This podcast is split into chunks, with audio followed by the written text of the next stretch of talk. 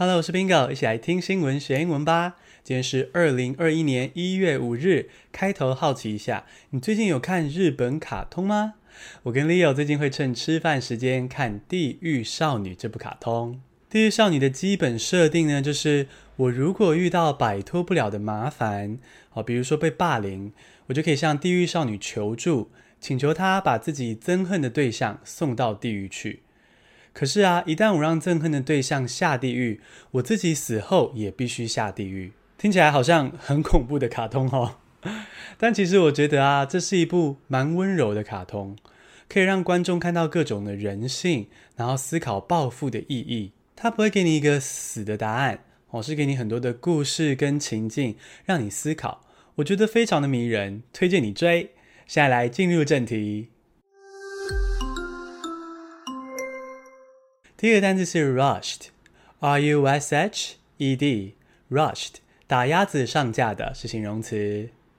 Health experts warn the approval was rushed。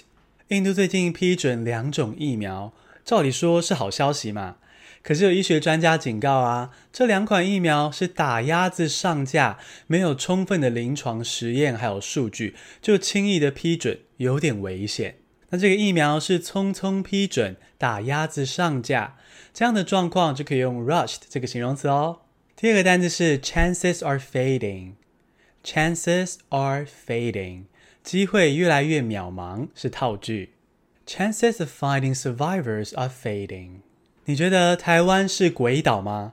所谓的鬼岛，就是指说台湾有很多的荒谬不合理的施政啊，或是文化。但台湾真的有那么鬼吗？跟我一起听国际新闻的你，想法可能跟我比较相近哦。台湾是有鬼市没错，可是台湾不孤单，每个国家都有鬼市。哦，就算是先进的美国、日本、欧洲，鬼起来也是不落人后啊。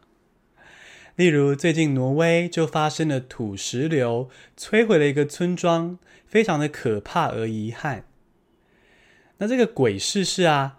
这块村庄的土地在二零零五年时，哦，这么多年前哦，就被标记为土石流风险高的地段，不适合居住。但没有多久之后啊，这块地上竟然开始盖房子，逐渐扩大成今天的村落。你可能就想说，哎，啊，当地政府怎么没有把关？资讯怎么没有顺利传达给居民呢？这样子的鬼事，先进的挪威也是有的。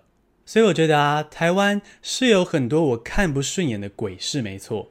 但或许可以用比较中立、中性一点的态度，激励台湾进步。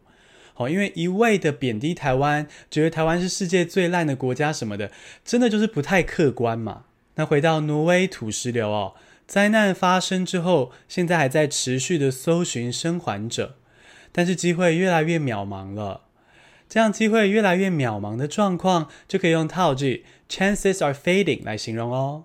第三个单词是 speaker S P E A K E R speaker 议长是名词。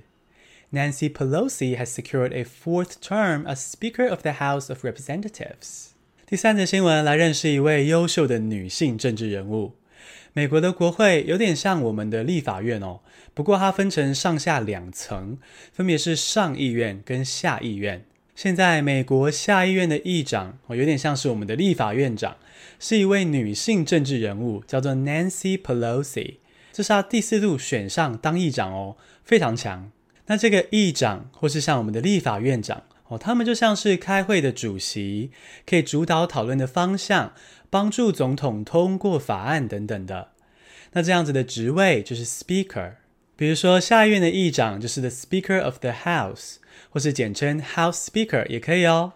第四个单字是 feasibility，F E A S I B I L I T Y，feasibility 可行性是名词。Sweden's government will start exploring the feasibility。你喜欢逛 IKEA 吗？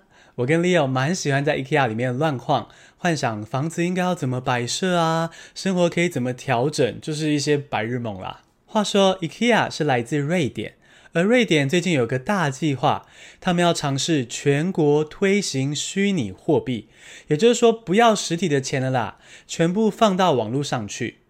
而这个放到网络上的科技，会采用跟比特币一样的科技，也就是区块链这个科技。这个计划是领先全球啊，目前还没有国家推出这样大胆的计划。那因为是大改革哦，所以瑞典还要逐步的评估计划的可行性。预计二零二二年底会生出一份报告。那 Bingo 呢会持续为你追踪。接下来，瑞典还要评估计划的可行性。这个可行性就是 feasibility。第五个单字是 autism，a u t i s m，autism 自闭症是名词。She has pledged to dedicate her entire life to bettering the lives of those with autism and other special needs。你身边出现过自闭症的朋友吗？我在大学的时候曾经带过一位亚斯伯格症的学生，教他英文。虽然亚斯伯格跟自闭不是完全相同的，但都是比较不擅长处理人际关系。我这个学生呢、就是一个可爱的小男孩啦，很会画画，会跟我分享他画的机车的图案，而且啊，是他自己设计的机车款式哦，非常有创意。那上课的时候啊，他会一股脑的跟我说高中班上发生的事情，然后呢，我还要为了上课进度要打断他，跟他说：“好好好，先教完这个文法，我们再回来聊天。”那他很聪明，是个善良的孩子哦。可是却因为雅斯伯格的特质，在国中的时候被同学排挤。虽然我后来因为研究所太忙了，没有办法继续带他，但是现在每次听到自闭症相关的讨论，就会想起这个爱画画的小男孩。讲到自闭症啊，最近美国出现了一款 App，专门帮助自闭症患者交朋友哦。这个交友软体叫做 Making Authentic Friendships。是一位女性设计的，她的灵感呢是来自她自己有一个自闭症的弟弟，在长大的过程中，她看见弟弟交不到朋友，那她就想要为弟弟做点什么，于是呢，她就设计了特别的一款交友软体。在这个交友软体上，你除了填上姓名、年龄跟兴趣之外，还可以填上自己的疾病或是障碍。